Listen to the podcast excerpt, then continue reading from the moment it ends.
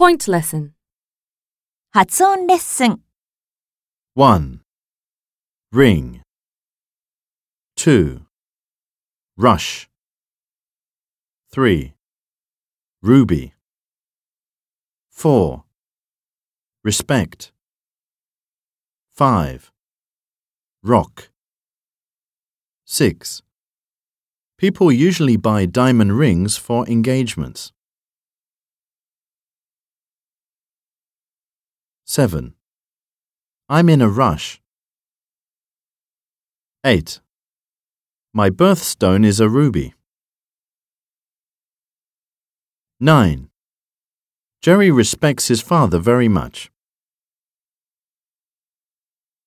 10.